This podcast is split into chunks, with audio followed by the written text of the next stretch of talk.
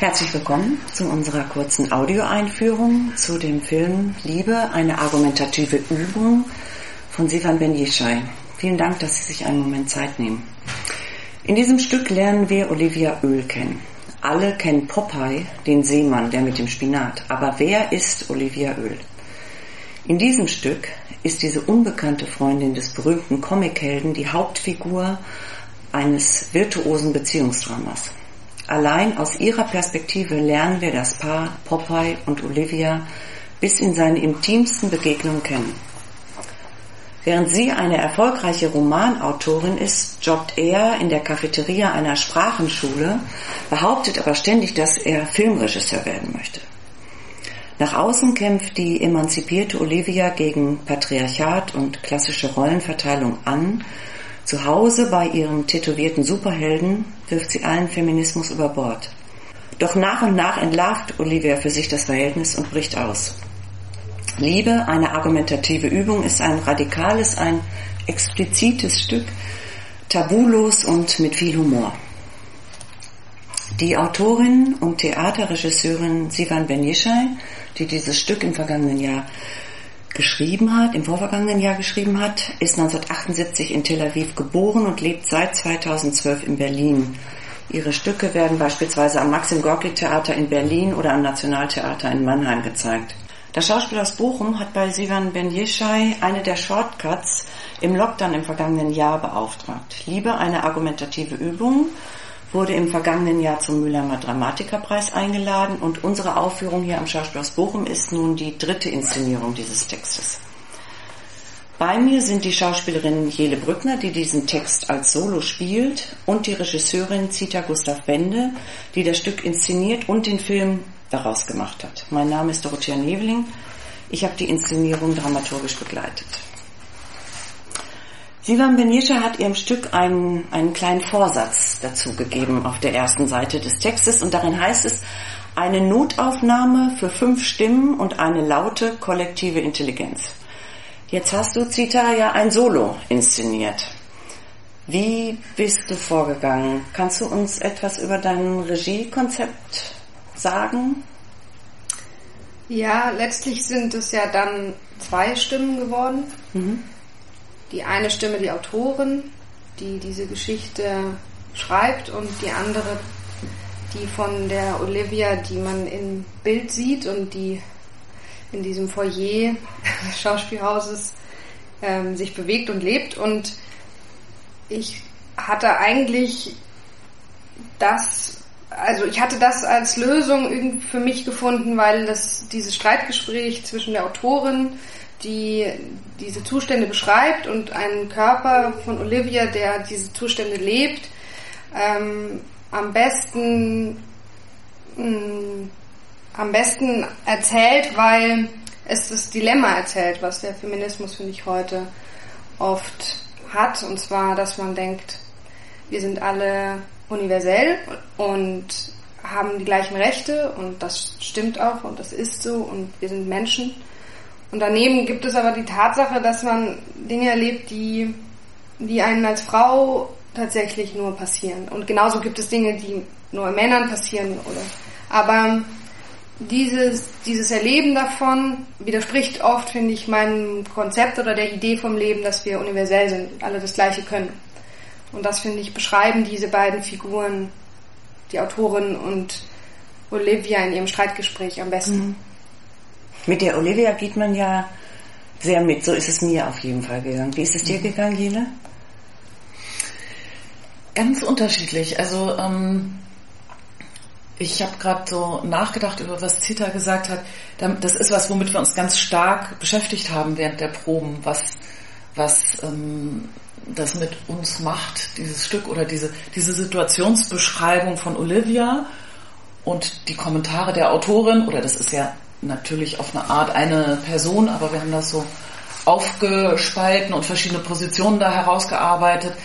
Und ähm, das macht irre viel mit einem, weil es so auf so eine direkte, klare, ähm, vielschichtige Art und Weise beschreibt, auch Beziehungen beschreibt, in, wo sich jeder von uns in irgendwelchen mhm. Ecken wiedergefunden hat. Wir haben da sehr viel beschrieben und mir ging es speziell mit Olivia so, dass die Entwicklung, die jetzt dieser Strang nimmt, dass sie ähm, sich verliebt, glücklich ist in einer Beziehung mit einem Mann, dem sie begegnet, ähm, und dass sie dieses Glück auch auf eine Art zwingen will, über, über bestimmte ähm, innere Stimmen hinweg, die ihr zum Beispiel ähm, ja, die, die, die ihr Sachen aufzeigen, die sie eigentlich als klar denkende, emanzipierte Frau nicht mehr möchte. Aber irgendein anderer Teil in ihr, es kommt dann auch raus, dass das ähm, Muster sind ihrer Großmutter, ihrer Familie, die sich in den mhm. Knochen irgendwie abzulagern mhm. scheinen. Also ich hatte immer mal wieder in unseren Gesprächen Zita das Gefühl, dass du der Autorin kritischer gegenüberstehst, als beispielsweise Jule und ich das, das hatten. Dass der dieses diese ähm, dass wir einen anderen, vielleicht so einen anderen feministischen Diskurs verfolgen als du. Das fand ich immer total interessant. Kannst du das nochmal, kannst du das nochmal sagen vielleicht? Also ich bin groß geworden, frei und unabhängig mhm. und bin immer noch am Großwerden, aber ähm, ich habe nicht konkrete Einschränkungen meiner Rechte erlebt. Und diese Form von Feminismus, der gerade, finde ich, zwei Lager hat ähm, in den heutigen Theorien, der ist, ähm, finde ich, hier in dem Text so schmerzlich ähm, also wirklich schmerz, schmerzlich, schrecklich beschrieben, dass man so denkt, ah, also gerade die Schlaufen und die, ähm, die Wiederholungen in der, weil man natürlich, wenn man über Dinge nachdenkt, sich auch wiederholt, weil man mhm. wieder neu drüber nachdenkt und dann doch nochmal wieder sich entdeckt und äh, so, da war ich dann einfach wahrscheinlich auch viel ungeduldig und dachte so, oh, eigentlich mhm. sind wir doch jetzt da schon mhm. drüber. Wollen wir noch mal kurz über den Ort sprechen? Wir haben ja im Foyer eine Wellblechhütte aufgebaut, in diesem wunderschönen 50er Jahre ähm, Foyer vom großen Schauspielhaus. Und das war nun der Ort, an dem dieses Stück spielen sollte, den wir uns dafür ausgesucht haben. Und natürlich auch die Kulisse für den Film dann geworden ist. Also wir haben ja ursprünglich eine Theaterinszenierung, das muss man vielleicht nochmal sagen. Wir haben ja. ursprünglich eine Theaterinszenierung natürlich gewollt und haben uns dann, damit wir rauskommen können, ähm, dafür entschieden, auf halber Strecke der Proben eine filmische Variante davon zu machen, was natürlich eine spezielle Herausforderung für euch beide gewesen ist. Für dich als Spielerin, du hast natürlich Filmerfahrung, aber Theater, Film so mhm. ähm, eher nicht. Und für dich zieht dann natürlich, die du Theaterregisseurin bist, auf jeden Fall. Aber nochmal zurück zum Ort. Der Ort.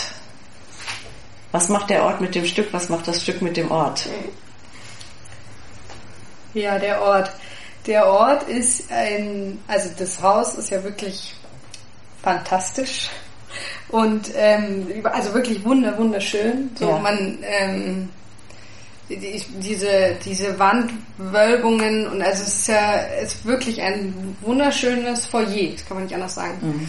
Und da steht ähm, jetzt dieses Haus und das Haus ist eigentlich ja mal in der Inszenierung auf Rollen gewesen. Mhm. Ich finde, das merkt man diesem Haus auch an, ähm, dass das jetzt fest da drin steht und ähm, mal laufen konnte. So. Und das war auch der erste Impuls von Sophia ähm, Provanta, von der Bühnenbildnerin oder Szenenbildnerin hier und äh, mir, dass wir so dachten, das ist jetzt so da drin. Also ein Haus im Haus, aber es ist vor allem anwesend. Mhm. Und ähm, das hat, ähm, deswegen haben wir das sehr ernst genommen als Haus, was nicht zu bewegen ist. Mhm. Und angefangen ähm, auch alles drumherum ähm, zu, zu bespielen. Also das ganze Foyer zu bespielen. Genau. Tatsächlich bespielt er ja das ganze Foyer. Ja, mhm. ja. Damit, ähm, damit klar wird, dass dieses Haus einen eigenen Raum hat in dem es mhm. steht. Mhm. So, das war wie dann die Frage eben wegen Innen und Außen, also auch mit diesem Streitgespräch oder diesen verschiedenen Stimmen, dass man ja auch das Gefühl hat, die Autorin unterbricht sich, hat einen Gedanken, der vielleicht gar nicht jetzt in dem Roman steht oder einen Gedanken, wie wenn Olivia persönlich zu ihr spricht.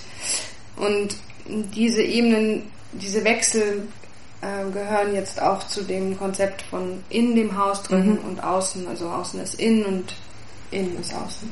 Und dann gibt es am Ende des Films noch einen dritten Ort, den wir jetzt nicht verraten wollen. Vielleicht zum Schluss der Hinweis, dass wir uns sehr wünschen, dass wir das nochmal live vor Publikum aufführen können. Ja. In der Welthütte im Foyer.